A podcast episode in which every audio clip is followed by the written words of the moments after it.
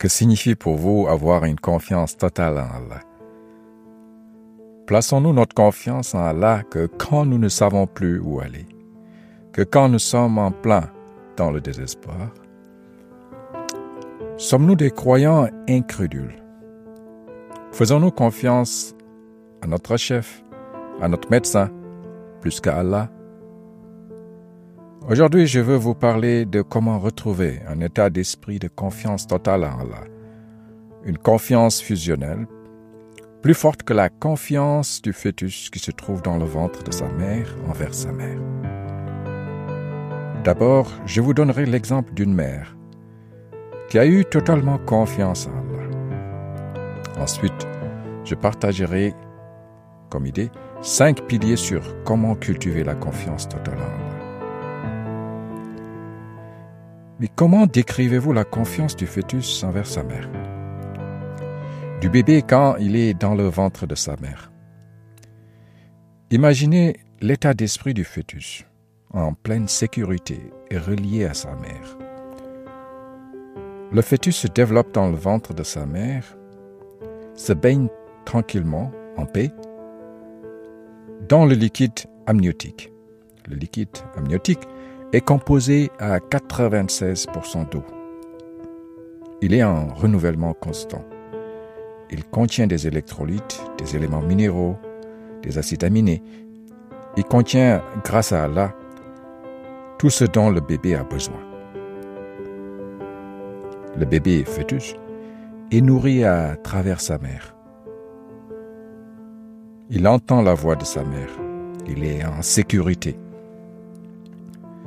Quand il sort de sa mère et devient un nouveau-né, il ressent la proximité de sa maman grâce à ce qu'on appelle aujourd'hui le bonding, une pratique dans beaucoup de salles d'accouchement d'aujourd'hui.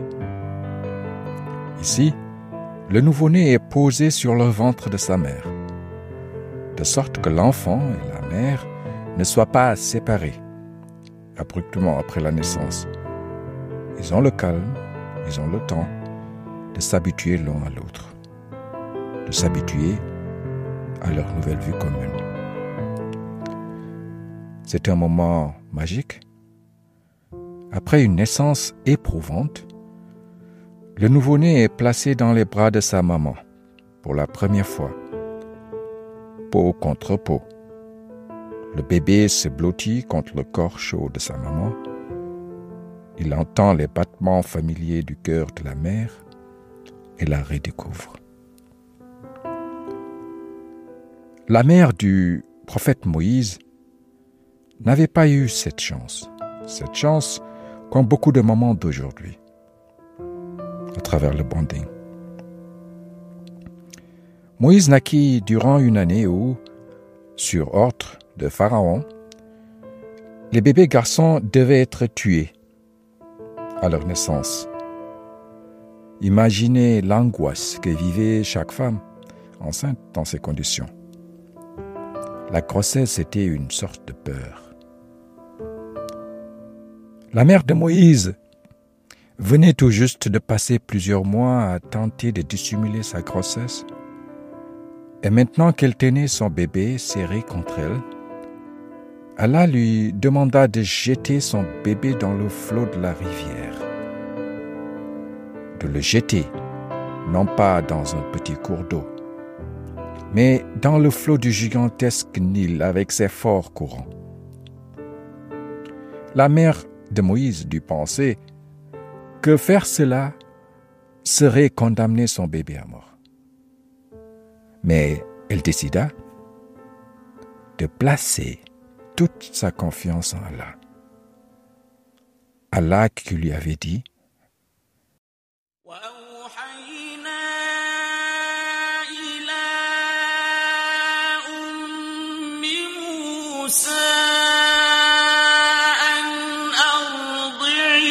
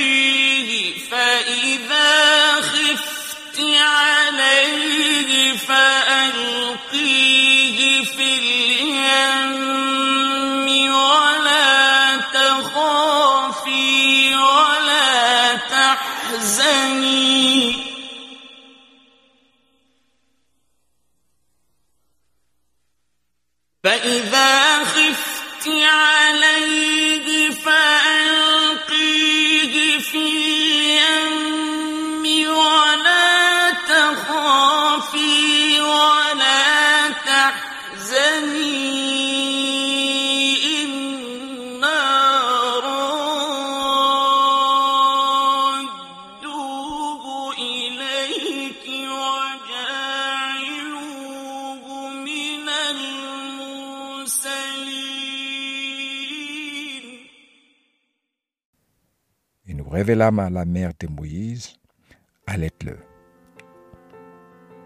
Et quand tu craindras pour lui, jette-le dans le flot. Et n'aie pas peur, et ne t'attriste pas. Wala takhafi, wala tahzani. Nous te le rendrons et ferons de lui un messager. وأوحينا إلى أم موسى أن أرضيه فإذا خفت عليه فألقيه في اليم ولا تخافي ولا تحزني إنا رادوا إليك وجائلوه من المرسلين Elle plaça toute sa confiance en Allah. Elle fabriqua un peigne et installa son minuscule bébé et le déposa sur l'eau. Le panier et son précieux chargement descendit le cours du Nil, emportant avec lui son bébé, Moïse. Ce geste de la mère de Moïse est pour moi l'une des plus belles leçons de confiance totale en Allah. Comment suivre l'exemple de la mère de Moïse? Comment cultiver en nous la confiance totale à Allah, une confiance si forte au point de laisser son bébé se faire emporter par le flot d'un grand fleuve vers l'inconnu. Euh, J'avoue j'ai du respect pour cette question. J'essaierai cependant de partager cinq idées de piliers sur comment aller à la redécouverte d'une confiance totale en Allah. Premièrement, connaître Allah par sa parole, le Coran. Comprendre comment Allah définit ce qu'est le Coran pour nous, comment lui-même souligne la grandeur et l'unicité du Coran. Quelle est sa définition du Coran? Deuxième pilier, c'est connaître Allah par ses actes. Après l'avoir connu par ses paroles, le Coran, de le connaître par ses actes, par sa puissance de création. Connaître sa création de l'univers, sa création de toutes choses vivantes à partir de l'eau. Connaître l'eau elle-même, voir la création de l'être humain à partir de l'eau. Voir et connaître la diversité de sa création en espèces et en couleurs.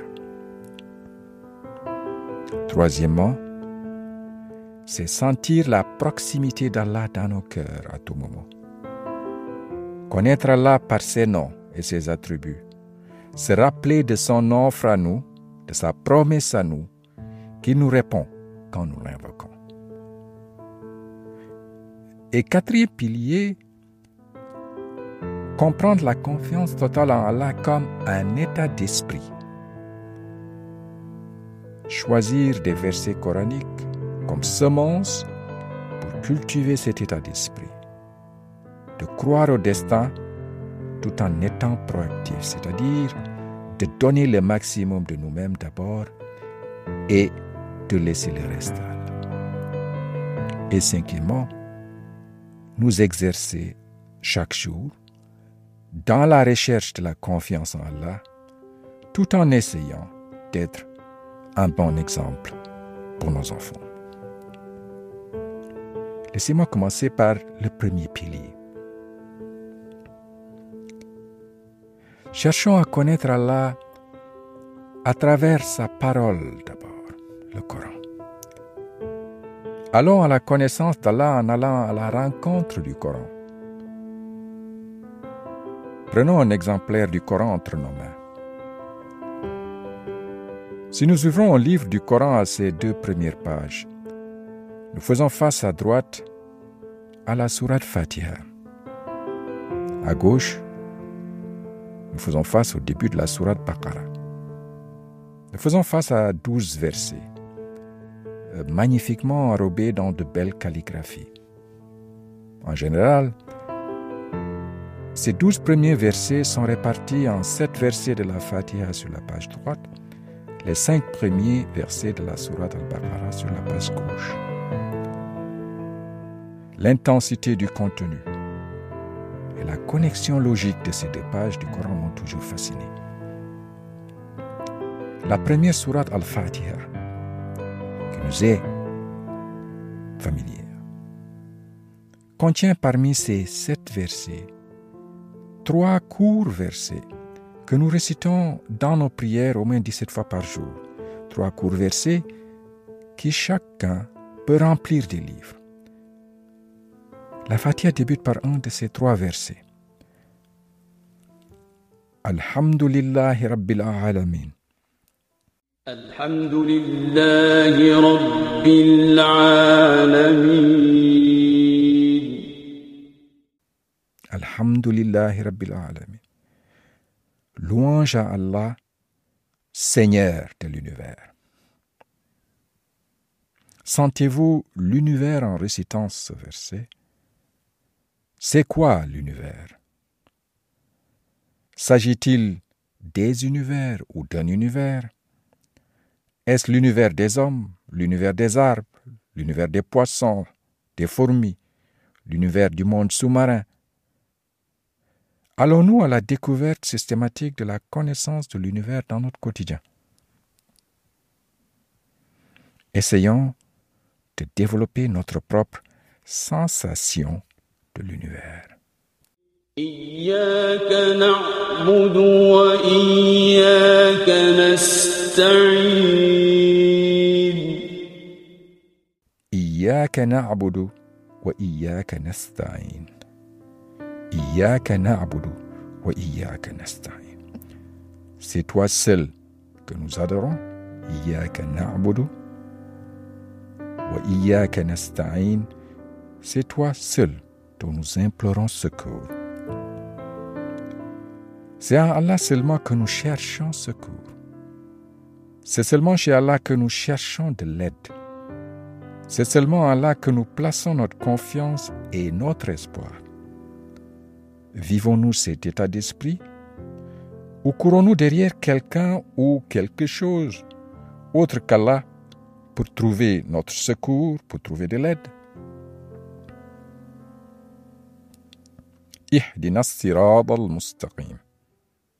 اهدنا الصراط المستقيم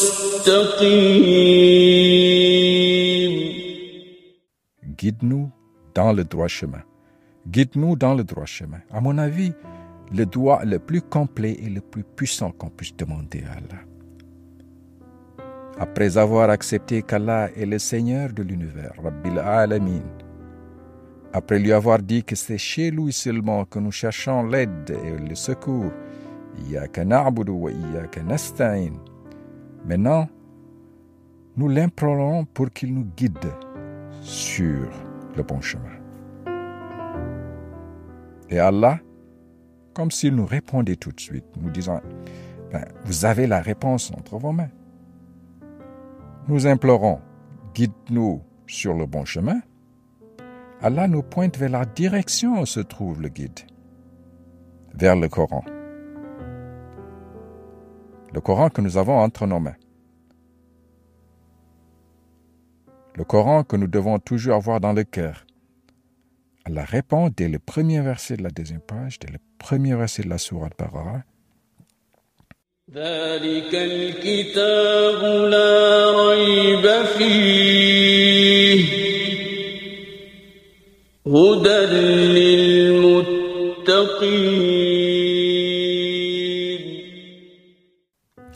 Voici le livre au sujet duquel il n'y a aucun doute. C'est un guide pour les pieux. ذلك الكتاب لا ريب فيه.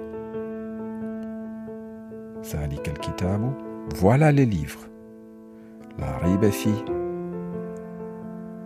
au sujet duquel il n'y a aucun doute. Hudan lil muttaqin. C'est un guide pour les pieux. Allah ne dit pas voici un livre, Allah dit voilà, voici le livre, au sujet duquel il n'y a aucun doute. Autrement dit,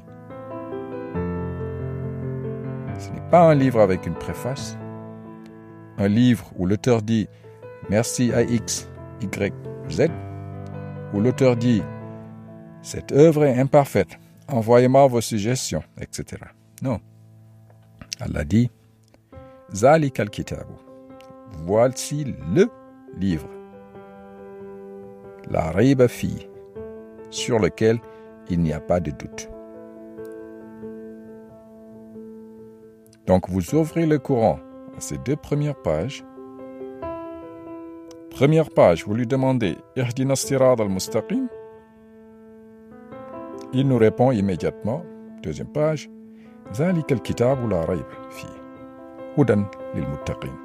Voici le livre sur lequel il n'y a pas de doute. C'est un guide pour les pieux, pour ceux qui sont conscients d'Allah. Message ne peut être plus clair.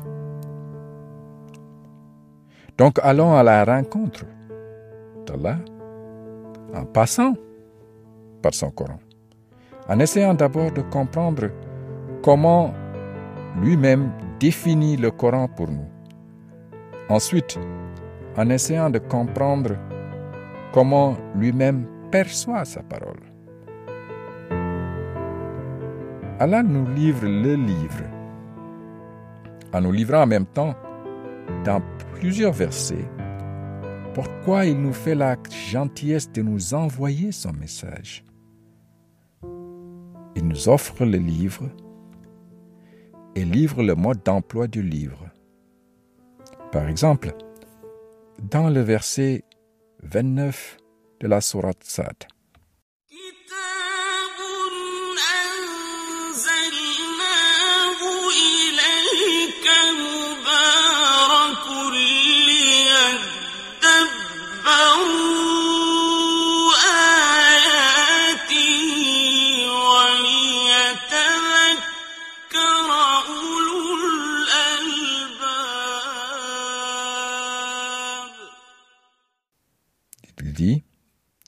Un livre béni que nous avons fait descendre vers toi, afin qu'il médite sur ces versets et que les doués d'intelligence réfléchissent. Kitabun anzalnahu ilayka mubarakun Un livre béni que nous avons fait descendre sur toi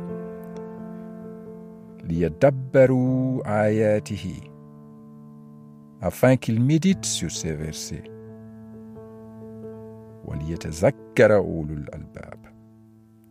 Et que les doués d'intelligence réfléchissent. Dans ce verset, Allah nous motive à méditer profondément sur le Coran. Yadabbaru ayatihi, dire méditer, mais méditer profondément. Pour que nous méditions profondément, et que les doués d'intelligence réfléchissent. Le Coran est d'abord et avant tout un appel à la réflexion. Si nous sommes doués d'intelligence, nous sommes appelés à utiliser les facultés de réflexion qu'Allah nous a gracieusement données pour méditer profondément et constamment sur ces paroles. Cet appel à la réflexion est un appel direct. C'est une tâche personnelle. La tâche de réflexion sur le Coran nous incombe individuellement. Nous ne pouvons pas déléguer cette tâche à d'autres. Allah ne nous appelle pas à laisser d'autres réfléchir pour nous. C'est à nous de réfléchir. Mais comme pour toute réflexion personnelle, nous pouvons et nous devons incorporer les réflexions d'autres personnes pour enrichir notre compréhension, pour la faire vivre notre compréhension, pour la rendre plus dynamique.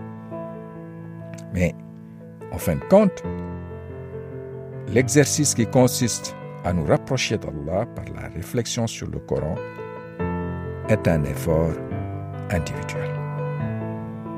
Et c'est bien, par exemple, d'écouter mon podcast, d'écouter d'autres personnes qui prêchent. Mais en fin de compte, ces écoutes sont seulement des ingrédients pour cuisiner votre propre réflexion. Trouvez votre propre sensation du Coran, votre propre porte d'apprentissage, votre propre compréhension des versets. Dans l'un de mes versets préférés la sourate Yusuf, le verset 57, Allah nous définit limpidement le Coran et souligne quatre fonctions du Coran.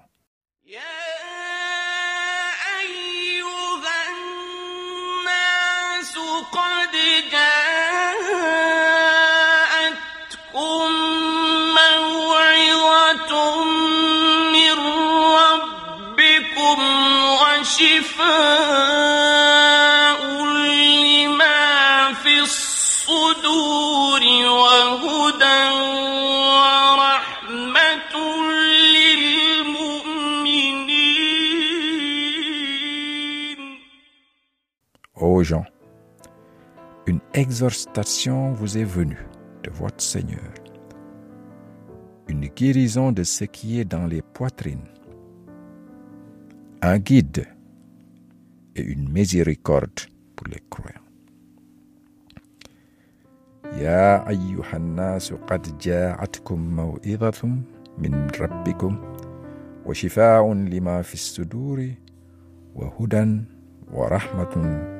للمؤمنين.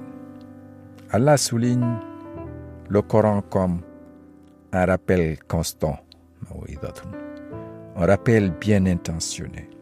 Ensuite, il définit le Coran comme étant un remède pour les cœurs. Wa shifa'un lima fi sudur.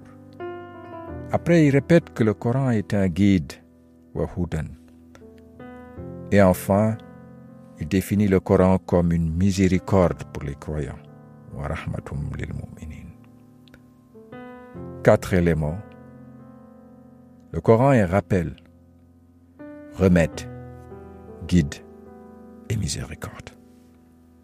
Allah ne s'arrête pas là. Dans le verset suivant, il nous dit que le Coran est ce que nous devons chérir le plus dans notre vie. Car, dit-il, c'est mieux que tout ce que nous amassons ou ce que nous cherchons à amasser. Il dit, قل بفضل الله وبرحمته فبذلك فليفرحوا هو خير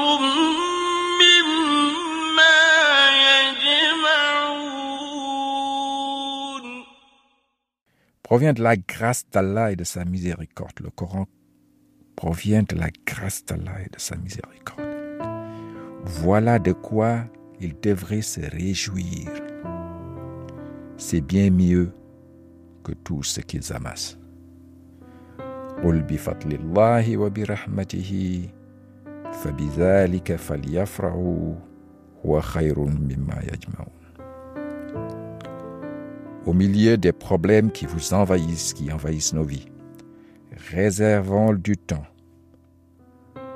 pour lire, réciter, comprendre, réfléchir, appliquer, diffuser et mémoriser le Coran. Tout en veillant à aborder le Coran comme le livre L majuscule, E majuscule, c'est Allah lui-même qui magnifie le caractère unique et le caractère complet du Coran.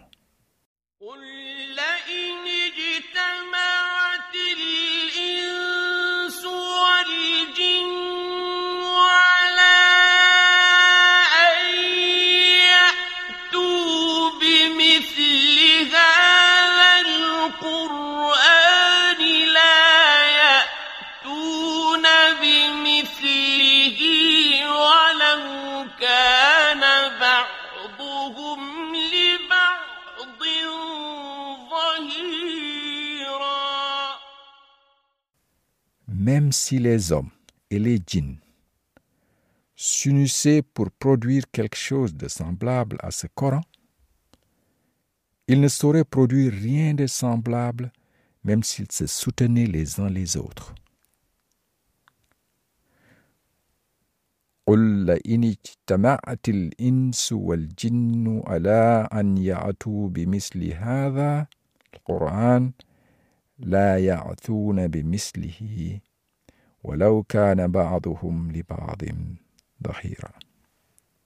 Même si les hommes et les djinns s'unissaient pour produire quelque chose de semblable à ce Coran, ils ne sauraient produire rien de semblable, même s'ils se soutenaient les uns les autres.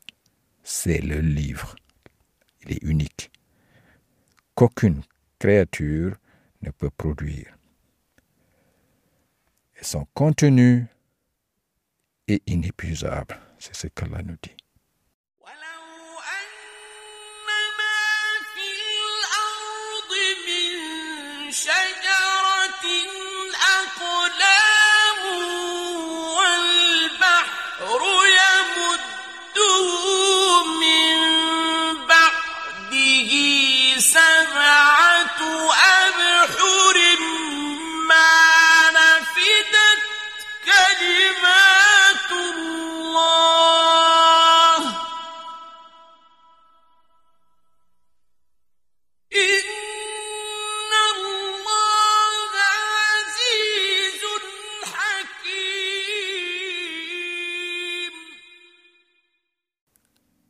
Quand bien même tous les arbres de la terre se changeraient en plumes pour écrire, quand bien même l'océan serait un océan d'encre où conflueraient sept autres océans, les paroles d'Allah ne s'épuiseraient pas, car Allah est puissant et sage.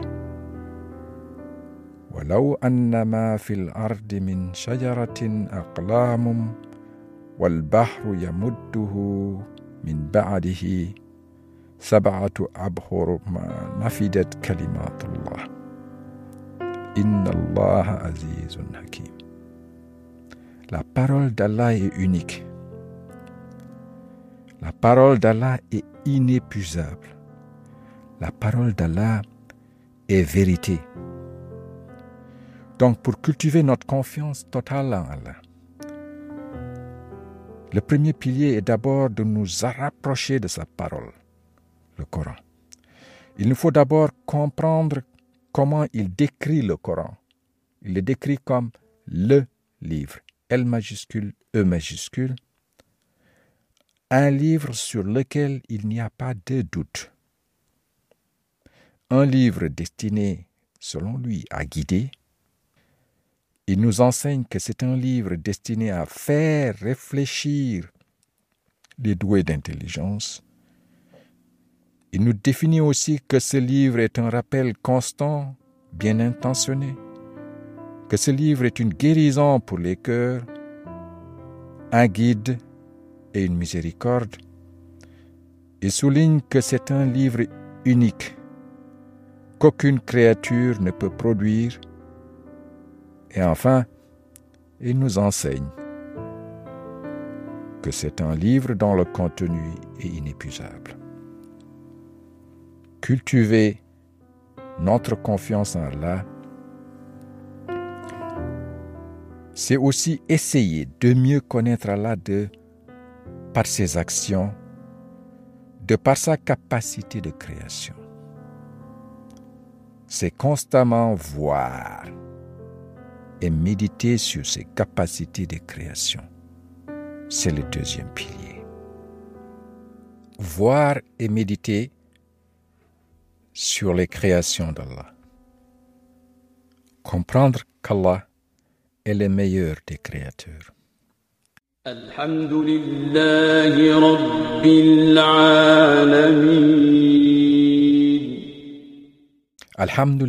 Rabbil Alamin. Louange à Allah, Seigneur de l'univers. Louange à Allah, Seigneur de l'univers.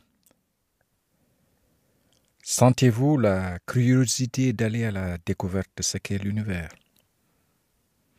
Quelle est l'origine de l'univers? La réponse est dans le verset 30 de la sourate Al-Anbiya.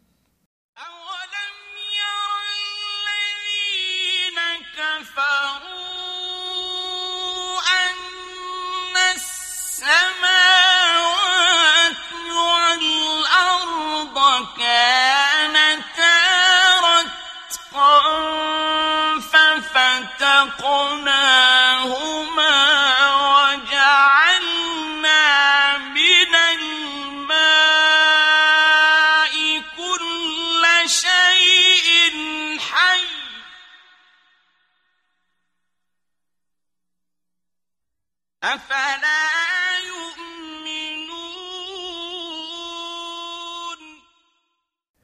Ceux qui ont mécru, n'ont-ils pas vu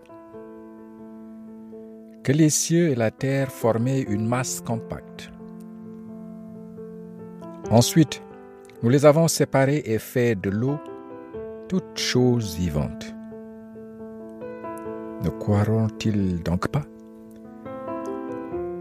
أولم يرى الذين كفروا أن السماوات والأرض كانتا رتقا ففتقناهما وجعلنا من الماء كل شيء حي أفلا يؤمنون Ceux qui ont mécru n'ont-ils pas vu, n'ont-ils pas vu, n'ont-ils pas vu que les cieux et la terre formaient une masse compacte Ensuite, nous les avons séparés et fait de l'eau toute chose vivante. C'est Allah qui parle il y a 1400 ans. L'univers tel qu'on le connaît actuellement serait né lors du Big Bang, le début d'une expansion de l'univers dans toutes les directions, formant tout ce qui existe aujourd'hui, l'espace, le temps et la matière. La première partie de ce verset, كانتا رتقا ففتقناهما, décrit-elle le début du Big Bang Une méditation sur cette partie du verset seulement peut allumer votre curiosité qui peut vous mener vers la cosmologie, vers autre chose. Commencez par méditer. Mais restons sur la magnifique fin du verset où Allah nous dit وجعلنا من الماء كل شيء حي أفلا يؤمنون Nous avons fait de l'eau, à partir de l'eau, toutes choses vivantes. Combien de fois avez-vous entendu l'expression l'eau est source de vie Qui en est l'auteur Qui est l'auteur de cette expression L'auteur, c'est Allah. Allah nous appelle à méditer sur ces versets. Alors méditons sur l'eau. Restons sur l'eau. Parce que l'eau n'a pas de couleur, parce qu'elle n'a pas d'odeur et qu'elle n'a pas de goût, l'eau peut nous sembler un peu ennuyeuse. Mais l'eau est la substance qui rend notre planète vivante. Le Coran l'a bien dit avant, il y a 1400 ans. Sans eau, il n'y aurait pas de vie sur Terre. Et lorsque les scientifiques recherchent la vie sur des exoplanètes, ils ne cherchent que des planètes contenant de l'eau. Pas d'eau, pas de vie. Je vous invite à écouter et à répondre à la question suivante d'Allah. Une question directe que nous pose Allah dans le verset 68 de la sourate 56, la sourate Al-Waqiya.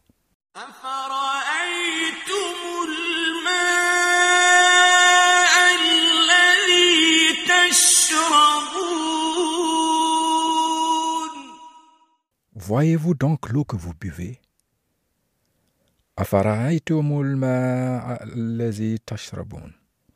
Voyez-vous donc l'eau que vous buvez?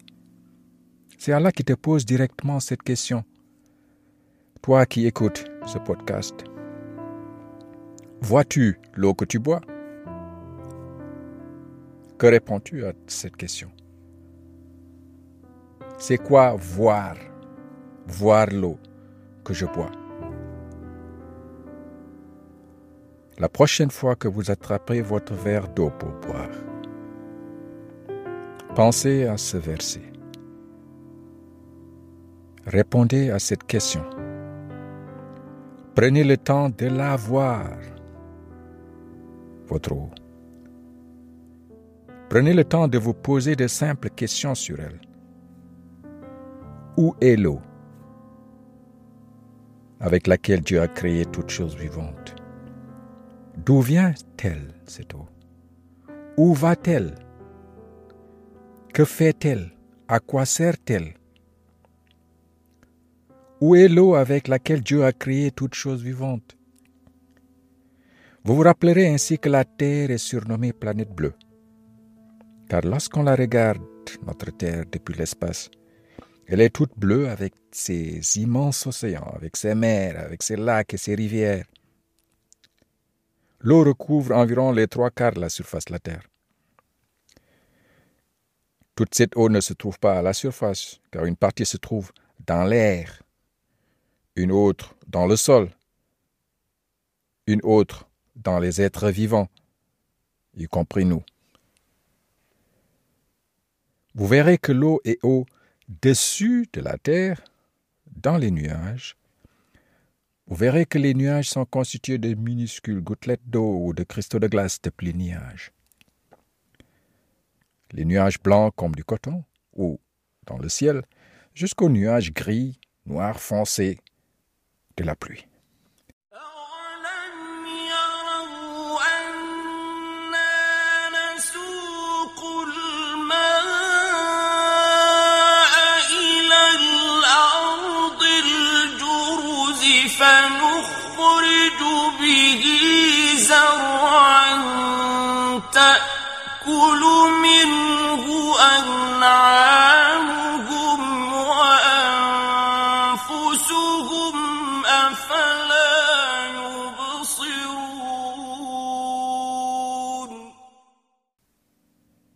N'ont-ils pas vu que nous poussons l'eau vers un sol aride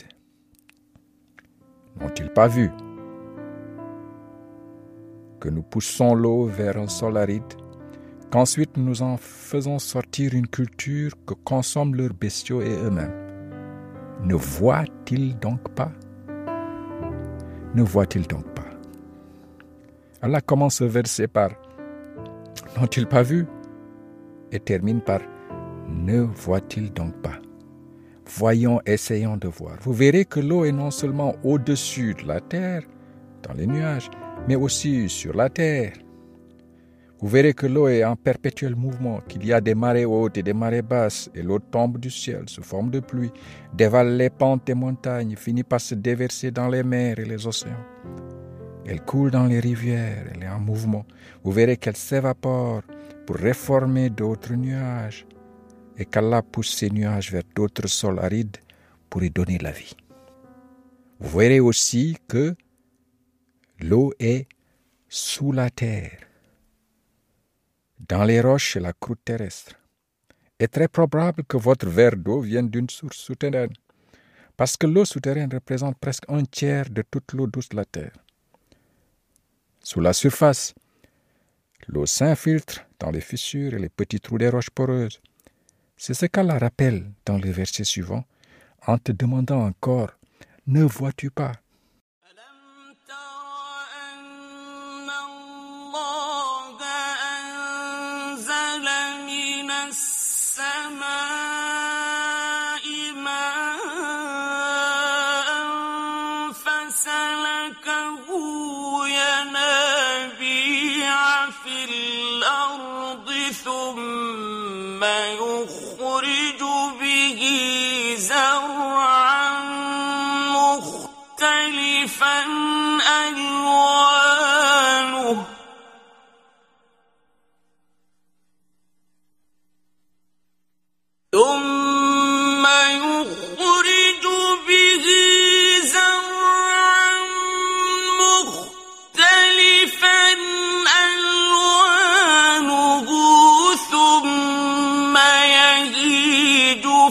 ترى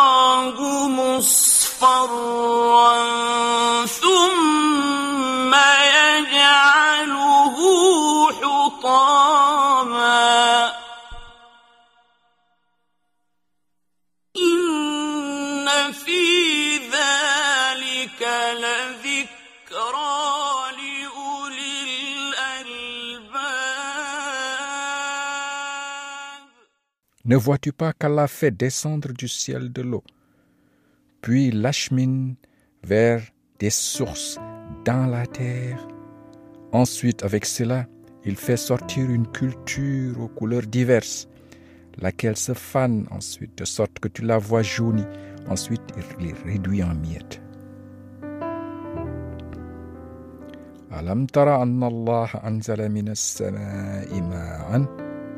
Ne vois-tu pas qu'Allah fait descendre du ciel de l'eau Puis il l'achemine vers des sources dans la terre. L'eau est dans les nuages au-dessus de la terre, elle est sur la terre, elle est sous la terre, l'eau est aussi dans les plantes. Vous admirerez que l'eau s'infiltre dans le sol, comme Allah l'a dit, jusqu'aux racines, se déplace ensuite dans des vaisseaux conducteurs vers le haut de la plante, jusqu'aux feuilles, où elle s'évapore à nouveau. Vous vous rendrez compte quand vous essayez de voir aussi qu'il s'agit là du processus de photosynthèse durant lequel la plante utilise une partie de l'eau pour fabriquer ses nutriments pour pouvoir se tenir debout. Allah vous dit qu'il a tout créé à partir de l'eau. L'eau est dans les nuages au-dessus de la terre, elle est sur la terre, elle est sous la terre, elle est dans les plantes. Vous verrez aussi que l'eau est dans les êtres vivants. Comme Allah l'a dit, tous les êtres vivants dépendent de l'eau. Qu'il s'agisse d'animaux, de plantes ou de minuscules microbes, les êtres vivants sont composés environ de 70% d'eau. Si vous divisez votre corps en trois parties, les deux parties sont de l'eau. Presque tous les processus vitaux, comme celui de la digestion des animaux, ne peuvent se dérouler sans eau.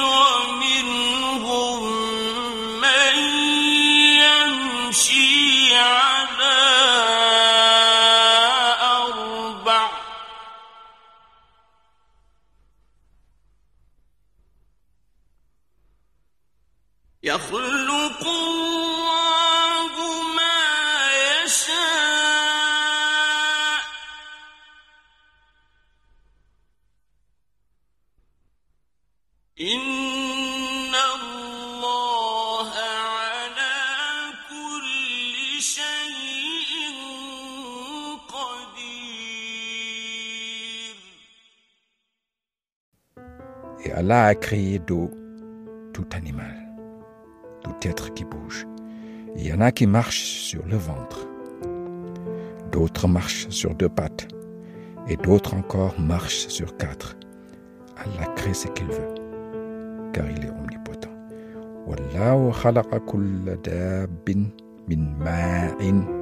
Allah créa d'eau tout animal فمنهم من يمشي على بطنه ومنهم من يمشي على رجلين ومنهم من يمشي على أربع يخلق الله ما يشاء. إن الله على كل شيء قدير. Vous voyez donc l'eau que vous buvez? C'est la question d'Allah. Voyez-vous l'eau que vous buvez? Nous avons vu que l'eau est dans toutes les choses vivantes. Voyons aussi que les choses vivantes sont dans l'eau. Ce qui n'est pas étonnant car plus de 70% de la Terre est recouverte d'eau. Nous ne voyons que la minorité de la vie. La plus grande partie de ce qui vit vit sous l'eau. La vie invisible est plus vaste que la vie visible. D'innombrables animaux, algues, plantes vivent dans l'eau. Ils se développent et se reproduisent sous la surface de l'eau. Dans les profondeurs des océans, dans les mares minuscules et les rivières calmes ou tumultueuses, on trouve des êtres vivants, étonnants et magnifiques. Il y a sous les eaux un univers de créatures magnifiques d'Allah. J'ai eu la chance de faire la plongée au large de Zanzibar. Une expérience inoubliable qui a magnifié à moi l'immensité et la variété de la création d'Allah. Mais nous n'avons pas besoin de voyager loin découvrir la puissance, l'immensité et la variété de la création de l'art. Il nous suffit dans un premier temps de nous rappeler que l'eau est, est en nous. Il nous suffit d'être plus conscient, plus conscient que nous sommes faits à partir de l'eau, plus conscient de ce qu'Allah nous dit.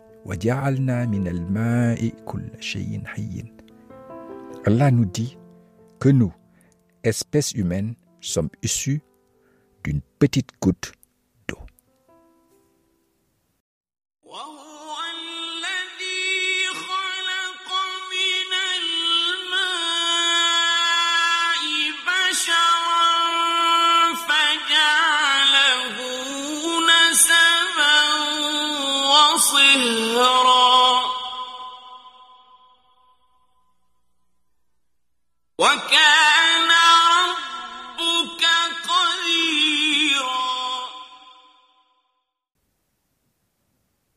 dit, Et c'est lui, Allah, qui, de l'eau, a créé une espèce humaine, qu'il a unie par les liens de la parenté et de mariage.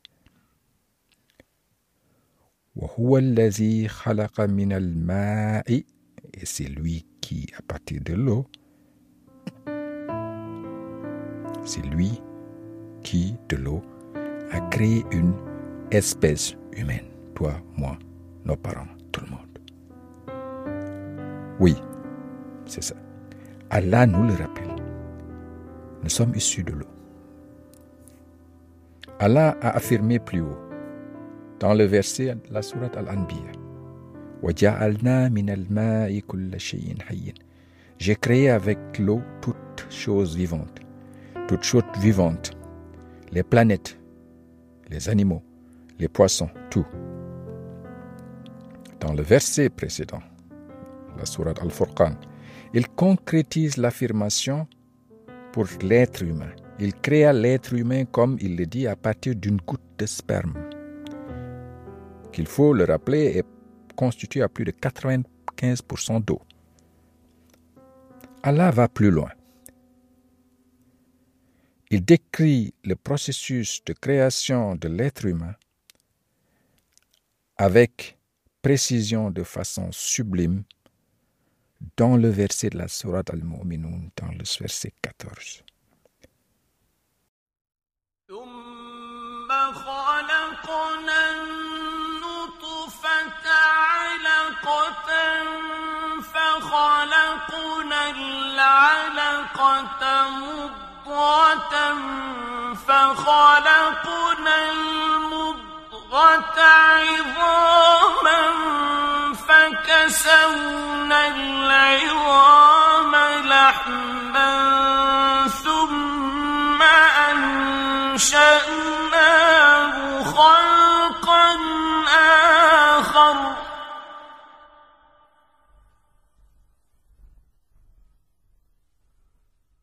فتبارك الله أحسن الخالقين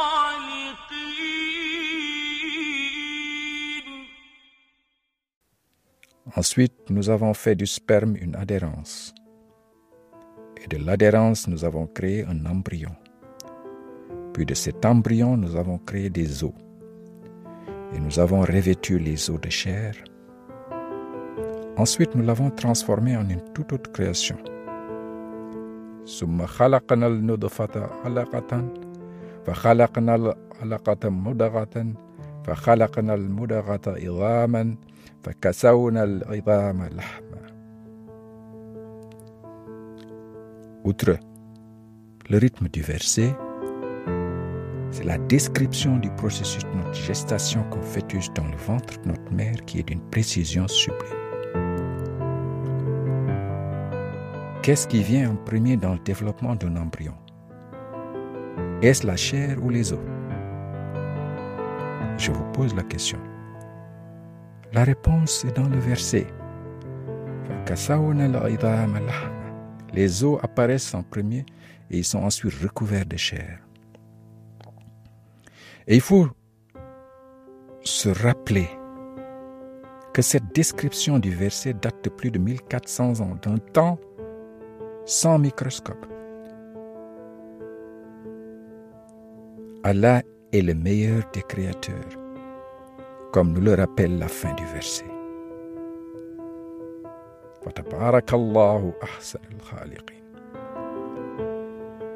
Nous ne pouvons pas voir la puissance de création d'Allah sans voir la diversité de sa création. Une diversité faite d'espèces, de formes et de couleurs, sur laquelle les deux prochains versets nous apostrophent. Ici aussi, Allah nous apostrophe en te disant N'as-tu pas vu? Et dans plusieurs versets, c'est soit N'as-tu pas vu? Ne voit-il pas? Voyez-vous C'est un appel à voir, à observer, à méditer, à être curieux.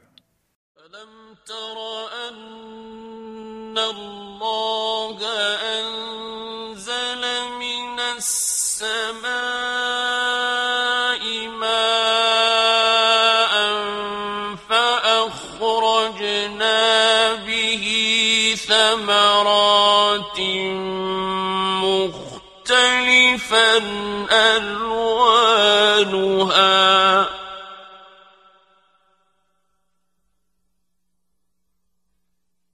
ومن الجبال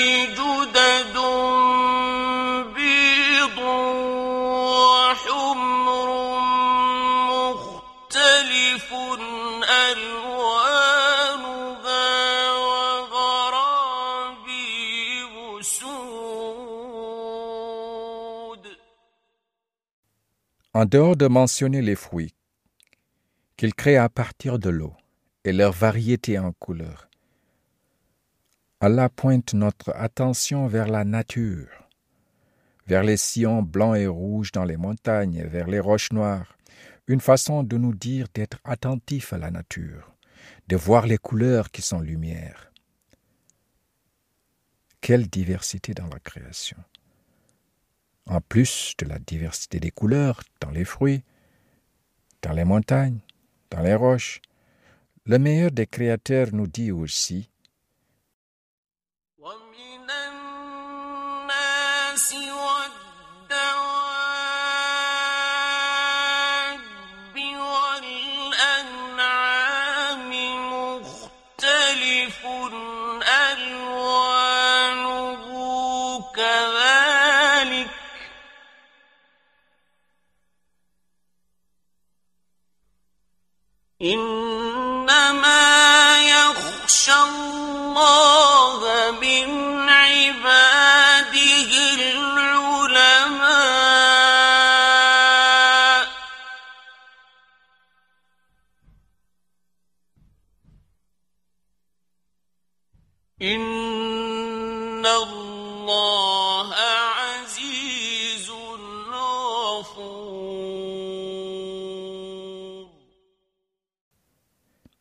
Il y a pareillement des couleurs différentes parmi les hommes.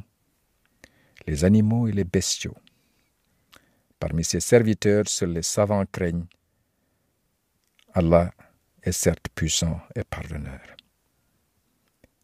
Allah termine ce verset par seuls ceux qui savent sont conscients d'Allah. Alors essayons de gagner en savoir. Prions Allah pour qu'il augmente nos connaissances. Ayons l'habitude de demander à Allah d'augmenter nos connaissances.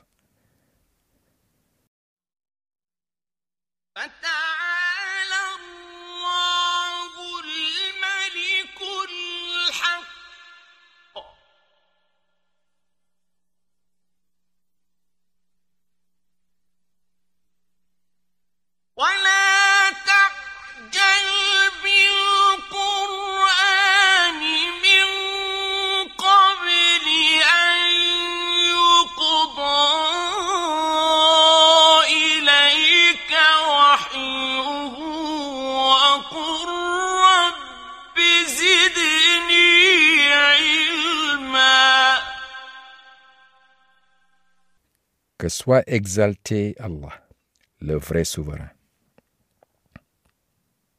Mon Seigneur, accrois mon savoir.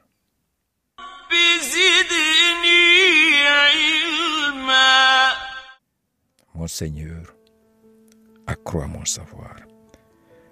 Incorporons cette prière. Rabbi zidni ilman car être curieux, apprendre et méditer est un moyen de cultiver notre confiance totale en Allah. Plus nous avançons dans notre curiosité, plus nous avançons dans notre quête de mieux connaître l'univers, plus nous réalisons la puissance de création d'Allah. Plus nous remarquons notre insignifiance face à la grandeur d'Allah et de sa création. Ce qui nous rendra de plus en plus humbles au fur et à mesure que notre connaissance augmente. Cette croissance en humilité va nous aider à mieux nous réajuster, à moins nous prendre trop au sérieux, donc à être plus aptes à placer notre confiance totale entre des mains sûres, entre celles d'Allah. Allah, celui qui ne meurt jamais. C'est en apprenant chaque jour sur Allah, sur sa création, que nous essayons de suivre l'exemple de la mère de Moïse. La mère de Moïse avait toujours cette propre conviction à ses côtés. S'efforcer de sentir la proximité d'Allah, s'efforcer de se rappeler sa promesse de répondre, de l'invoquer pour qu'il renforce notre état d'esprit de ton confiance totale en lui, c'est le troisième pilier. Touchez votre cœur. Mettez votre main sur votre cœur et écoutez ce verset. Touchez votre cœur. Mettez votre main sur votre cœur.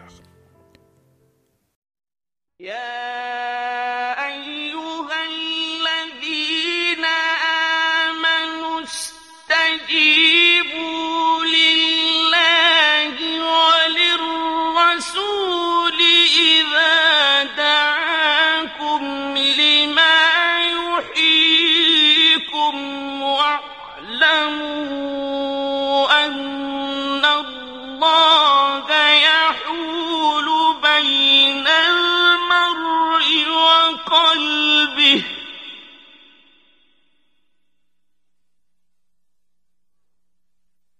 واعلموا أن الله يحول بين المرء وقلبه.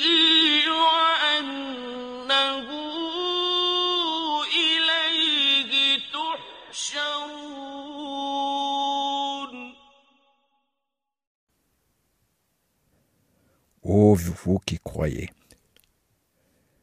répondez à Allah et aux messagers lorsqu'ils vous appellent à ce qui vous donne la vraie vie. Et sachez qu'Allah s'interpose entre l'homme et son cœur et que c'est vers lui que vous serez rassemblés. يا أيها الذين آمنوا استجيبوا لله ولرسوله إذا دعاكم لما يحييكم واعلموا أن الله يؤول بين المرء وقلبه وأنه إليه تحشرون. واعلموا أن الله يؤول بين المرء وقلبه الله اي انتر نو et notre cœur. Le tout الرحمن nous englobe de sa miséricorde. Le plus grand protecteur est entre moi et mon cœur. Le plus généreux est entre moi et mon cœur. Al-Wadoud, le plus aimant, est entre moi et mon cœur. Quoi de plus tranquillisant? Quoi de plus rassurant de savoir que la force des forces est non seulement en moi, mais que cette force bienveillante me rassure en me promettant Je suis là tout proche. Je te réponds quand tu m'appelles. Je suis là quand tu as besoin de moi. وإذا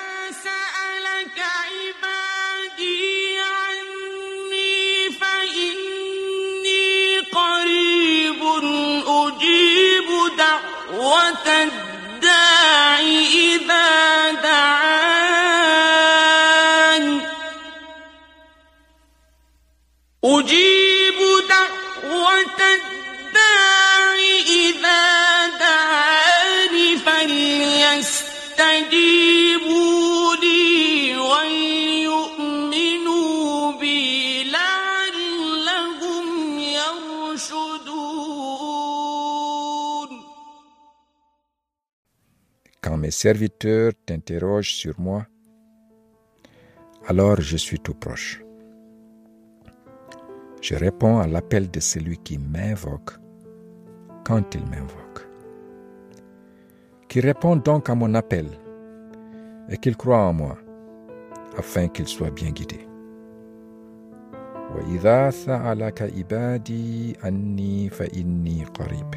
Je suis tout proche.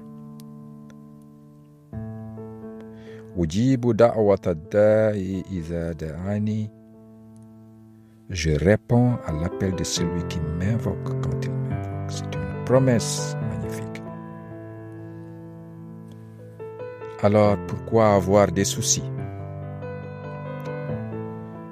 Pourquoi avoir des remords Quand nous avons le plus grand, le plus fort des gardes-corps qui nous protègent. Allah nous connaît. Il est entre nous et notre cœur.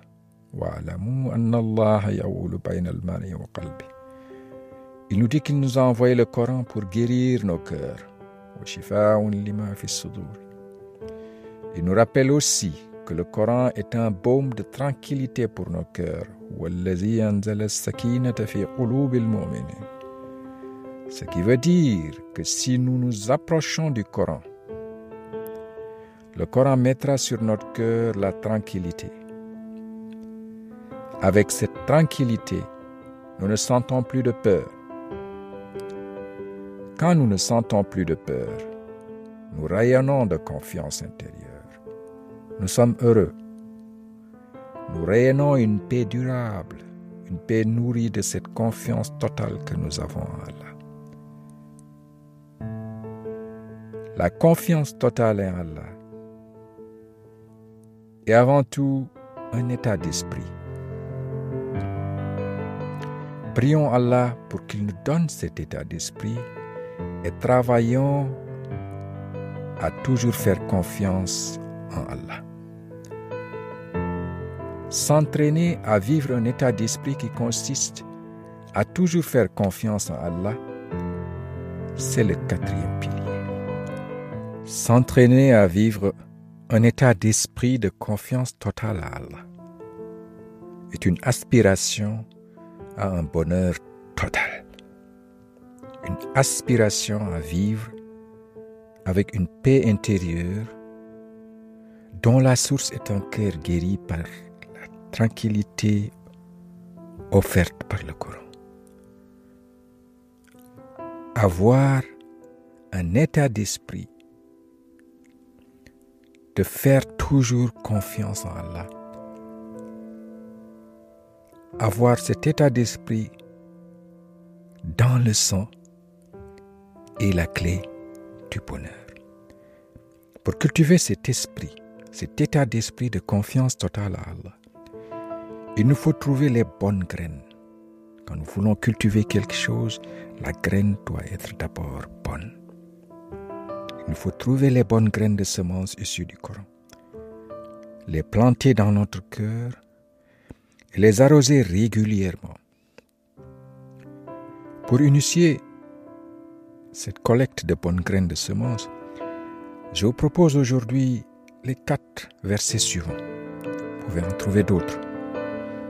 Il s'agit des versets de la sourate At-Tawbah, verset 51, du verset 3, 2 et 3 de la sourate At-Talaq, la fin du verset 2, et le verset 3, le verset 160 de la sourate Al-Imran, et le verset 58 de la sourate Al-Furqan.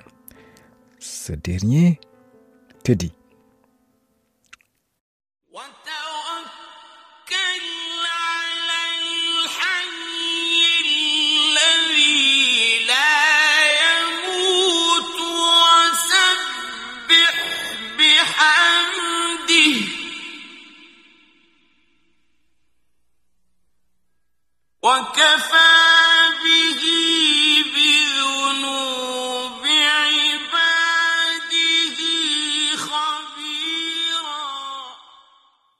En qui placer ta confiance?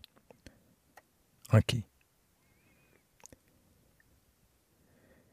Place ta confiance en le vivant qui ne meurt jamais.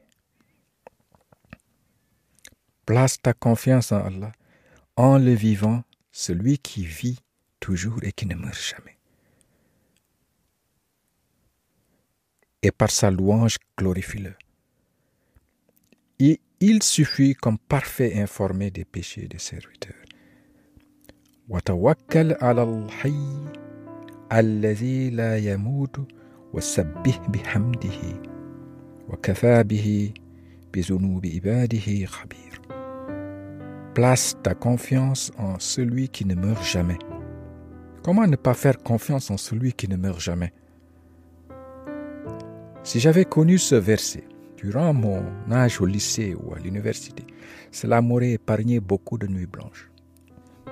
J'avais l'habitude, après chaque examen, entre le jour du devoir et le jour où le prof devait revenir avec la note, de faire défiler incessamment dans ma tête les épreuves, de cogiter sur la copie que j'avais déjà rendue, de calculer en tête la note que je pouvais avoir, me posant des questions interminables. Est-ce que je vais avoir un point par ici, un demi-point par là? Est-ce que le prof serait clément sur telle partie du devoir où je n'étais pas très sûr de moi-même? J'aurais pu éviter de longues nuits blanches si j'avais commencé à cultiver l'état d'esprit de la confiance totale en Allah. Et si je connaissais la fin du verset 65, 2, où Allah dit وَمَنْ يَتَّقِ اللَّهَ يَجْعَلْ لَهُ مَخْرَجًا ومن يتق الله يجعل له مخرجا Quiconque est conscient d'Allah, Allah lui donnera une issue favorable. Et surtout si j'avais connaissance du verset,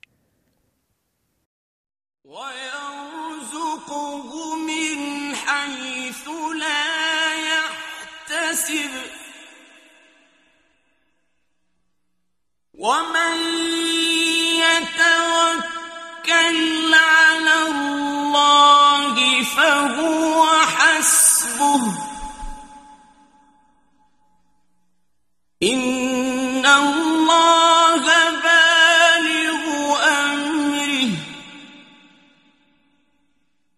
قد جعل الله لكل شيء قدرا Allah lui accordera ses dons par des moyens sur lesquels il ne comptait pas. Quiconque place sa confiance en Allah, il, Allah, lui suffit. Allah atteint ce qu'il se propose et il a assigné une mesure à chaque chose. ويرزقه من حيث لا يحتسب. ومن يتوكل على الله فهو حسبه. إن الله بالغ أمره. قد جعل الله لكل شيء قدرا. ومن يتق الله يجعل له مخرجا. quiconque est conscient d'Allah. Allah lui donnera une issue favorable. ويرزقه من حيث لا يحتسب Non seulement il te donnera une issue favorable, mais il t'accordera des dons sur lesquels tu ne comptais pas, sur lesquels tu ne comptais pas. Les bonnes surprises. Et وَمَنْ يَتَّوَكَّلَ عَلَى اللَّهِ فَهُوَ حَسْبُهُ. Et quiconque place sa confiance en Allah, Allah suffit. Ça, c'est la graine fondamentale qu'il faut mettre dans le cœur. Mon problème de cogitation hypothétique sur mes notes de devoir peut paraître banal comparé au problème de beaucoup de gens malades qui sont déprimés ou qui sont inquiets pour leur avenir ou qui ont peur pour l'avenir de leurs enfants. Quand nous nous sommes dans de telles situations, quand nous sentons que nous avons besoin de protection, vers qui cherchons-nous secours Vers qui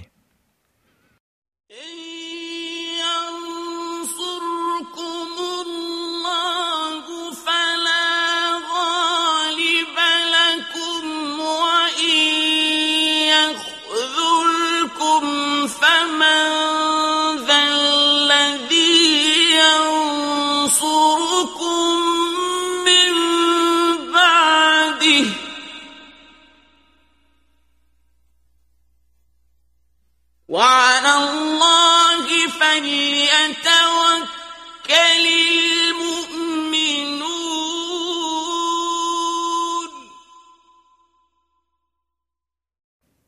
Le verset dit, Si Allah vient à ton secours, nul ne pourra te vaincre. Si Allah vient à votre secours, nul ne pourra vous vaincre.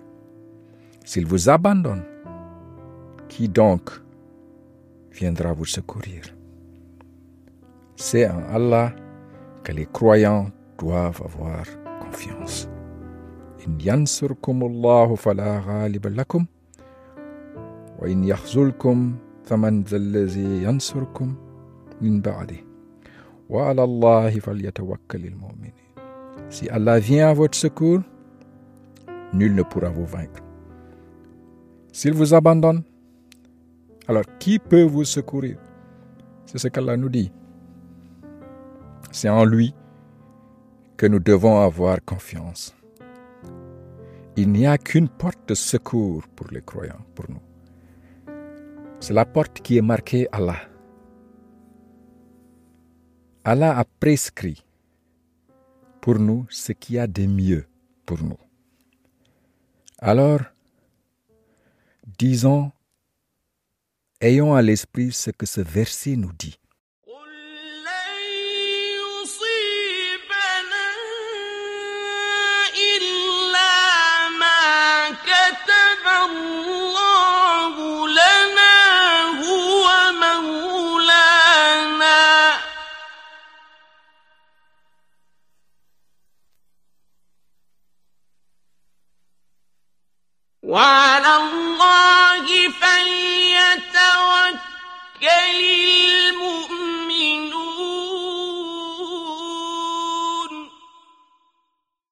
Allah nous dit de dire rien ne nous atteindra en dehors de ce qu'Allah a prescrit pour nous.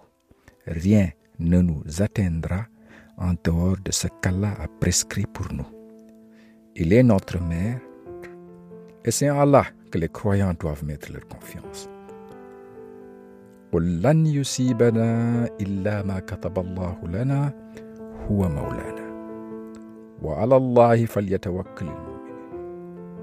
Très puissant message. Rien ne nous atteindra en dehors de ce qu'Allah prescrit pour nous. Il est notre maître. Et c'est en là que les croyants doivent mettre leur confiance. Le verset termine car c'est Allah, c'est en Allah que les croyants doivent mettre leur confiance. Allah a prescrit pour nous ce qu'il y a de mieux pour nous. Alors ayons l'habitude de tout donner de nous-mêmes et de laisser le reste, le résultat entre les mains d'Allah. Tout en ayant en tête que placer sa confiance totale en Allah ne doit pas servir d'alibi pour vivre paresseux.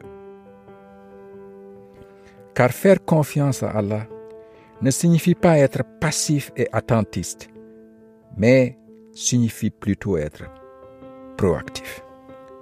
S'en remettre à Allah signifie que nous lui confions nos affaires et qu'auparavant, que nous prenions toutes les précautions possibles, que nous travaillions dur et intelligent et que nous nous soumettions à Allah pour le résultat. Deux exemples démontrent l'importance de cette attitude. Deux exemples de deux personnes élues et comblées par Allah pour porter les missions les plus exaltantes et les plus difficiles qu'un être humain puisse porter. Il s'agit de Mariam, mère de Jésus, et du prophète Mohammed sallallahu. Au prophète Mohammed sallallahu Allah s'adresse en ces termes, comme pour le coacher en management. Il lui dit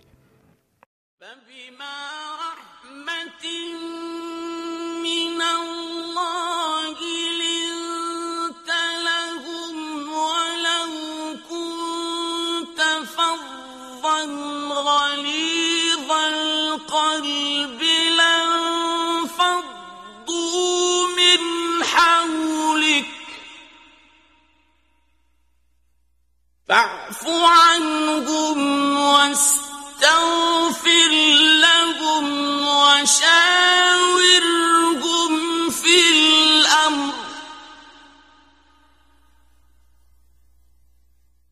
فإذا عزمت فتوكل على الله.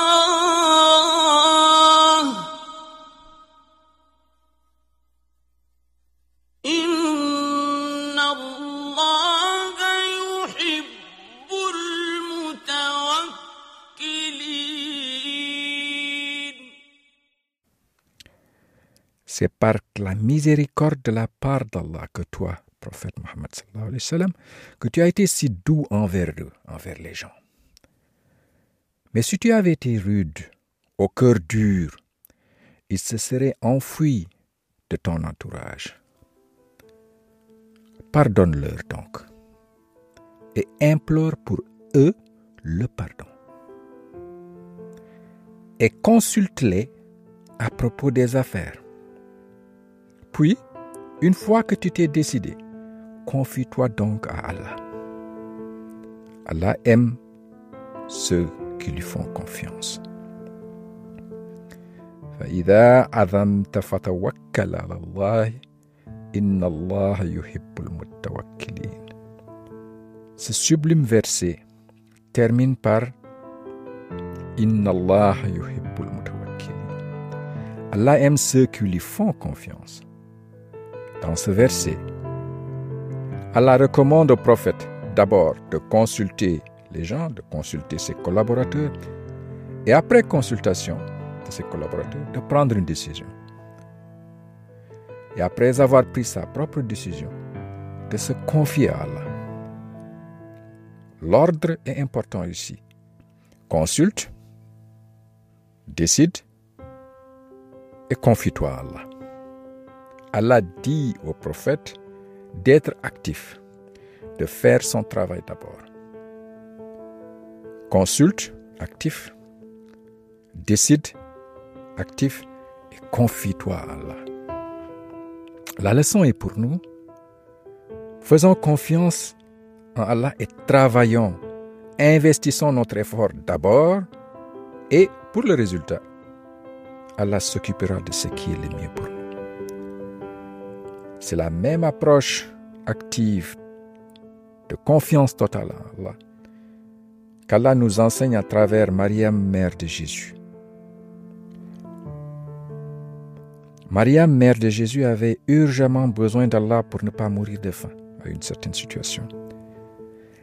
À cette magnifique femme qui portait en elle Jésus, une femme en pleine grossesse, une femme qui faisait face à toutes sortes de calomnies, tenaillée dans un environnement hostile, fatiguée mentalement, physiquement exténuée, une femme enceinte qui a soif et qui a faim, c'est à cette femme enceinte, fébrile, qu'Allah ordonne de faire l'effort physique de secouer le palmier pour se nourrir.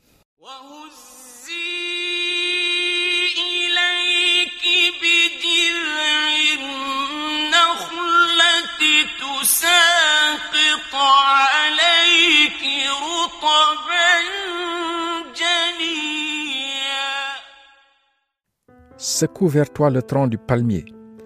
Il fera tomber sur toi des dattes fraîches et mûres. Allah connaissait mieux que quiconque la situation dans laquelle se trouvait Mariam, mère de Jésus. Allah aurait pu, car il en est capable, de lui faire tomber toutes sortes de bonnes nourritures directement dans la bouche, sans qu'elle ne soit obligée de bouger d'un millimètre. Mais Allah demande à Mariam d'être active d'abord, même dans sa condition difficile, de s'investir d'abord. Si Allah demande à ces deux personnes élues, au prophète Mohammed et à Mariam, mère de Jésus, d'être actifs d'abord, puis de placer leur confiance en lui, qu'en est-il de nous autres? Alors entraînons-nous à cultiver l'habitude de tout donner de nous-mêmes d'abord et ensuite pour le résultat de laisser le reste entre les mains d'Allah. L'entraînement au jour le jour, c'est le cinquième pilier. Entraînons-nous à faire confiance en Allah et entraînons nos enfants en étant nous-mêmes des modèles. Efforçons-nous de semer en nos enfants dès le bas âge la confiance en Allah.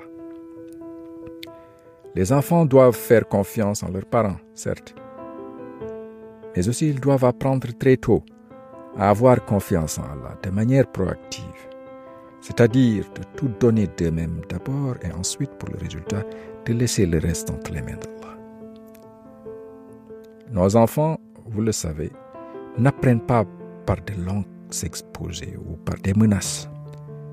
Montrons plutôt à nos enfants ce qu'est faire confiance en Allah, que c'est seulement en Allah que nous plaçons nos confiances. Montrons à nos enfants que nous pratiquons ce que nous récitons 17 fois par jour dans nos cinq prières quotidiennes. Iyaka na'budu wa na'budu wa iyaka nasta'in. Allah, c'est seulement chez toi que je cherche refuge. C'est seulement chez toi que je cherche de l'aide. C'est seulement en toi que j'ai confiance. Alors, sentons le contenu puissant de ce verset. Prions par ce verset quand nous le récitons. Sentons ce verset chaque jour pour en faire le socle de notre état d'esprit qui consiste à toujours faire confiance en Allah. J'ai commencé aujourd'hui par rappeler l'exemple de la mère de Moïse. Elle plaça toute sa confiance en Allah. Elle se sépara de son bébé et le déposa sur l'eau du Nil qui emportait avec lui son bébé, Moïse. Ce geste de la mère de Moïse est pour moi l'une des plus belles leçons de confiance totale en Allah. Je me suis aventuré à partager cinq piliers sur comment cultiver un état d'esprit qui consiste à toujours faire confiance en Allah. Le premier pilier consiste à chercher à connaître Allah par sa parole, le Coran, qui est vérité. Connaître le pourquoi il nous envoie le Coran comme un appel à la réflexion. Connaître aussi le quoi du Coran, c'est-à-dire comment Allah lui-même définit ce qu'est le Coran pour nous, comme rappel, comme remède, comme guide et miséricorde. Et connaître comment lui-même souligne la grandeur et l'unicité du Coran. Pour le deuxième pilier, après avoir cherché à connaître Allah par sa parole, chercher de connaître Allah par ses actions, d'investir notre temps et notre attention pour connaître Allah par sa puissance de création, sa création de l'univers, sa création de toutes choses vivantes à partir de l'eau, son appel à voir l'eau elle-même, à comprendre la création de l'être humain à partir de l'eau, à voir la diversité de sa création en espèces et en couleurs. Le troisième pilier, après avoir connu Allah par sa parole, par ses actions, par sa création, de sentir la proximité d'Allah dans nos cœurs à tout moment. Le connaître par ses noms et ses attributs, se rappeler de sa promesse à nous de nous répondre quand nous l'invoquons, de savoir et de sentir sa proximité qu'il est entre nous et notre cœur. Quatrième pilier, c'est de comprendre la confiance totale en Allah comme un état d'esprit. Choisir dans le Coran des versets semences pour cultiver cet état d'esprit croire au destin tout en étant proactif, donner le maximum de nous-mêmes d'abord avant de rester le reste. Pour le reste, Allah a prescrit ce qui est de mieux pour nous. Cinquièmement, s'exercer, s'exercer, s'exercer. S'exercer et être un exemple. Nous exercer chaque instant à renforcer notre état d'esprit de la confiance totale en Allah tout en essayant d'être un bon exemple pour nos enfants. Nous sommes des musulmans. Nous nous appelons soumis et croyants. Mais souvent, à travers nos axes, nous ressemblons davantage à des croyants incrédules. Nous faisons confiance à notre pilote, à notre médecin, à notre chef, plus qu'à Allah et à sa parole. Nous nous tournons souvent vers Allah que quand nous sommes désespérés.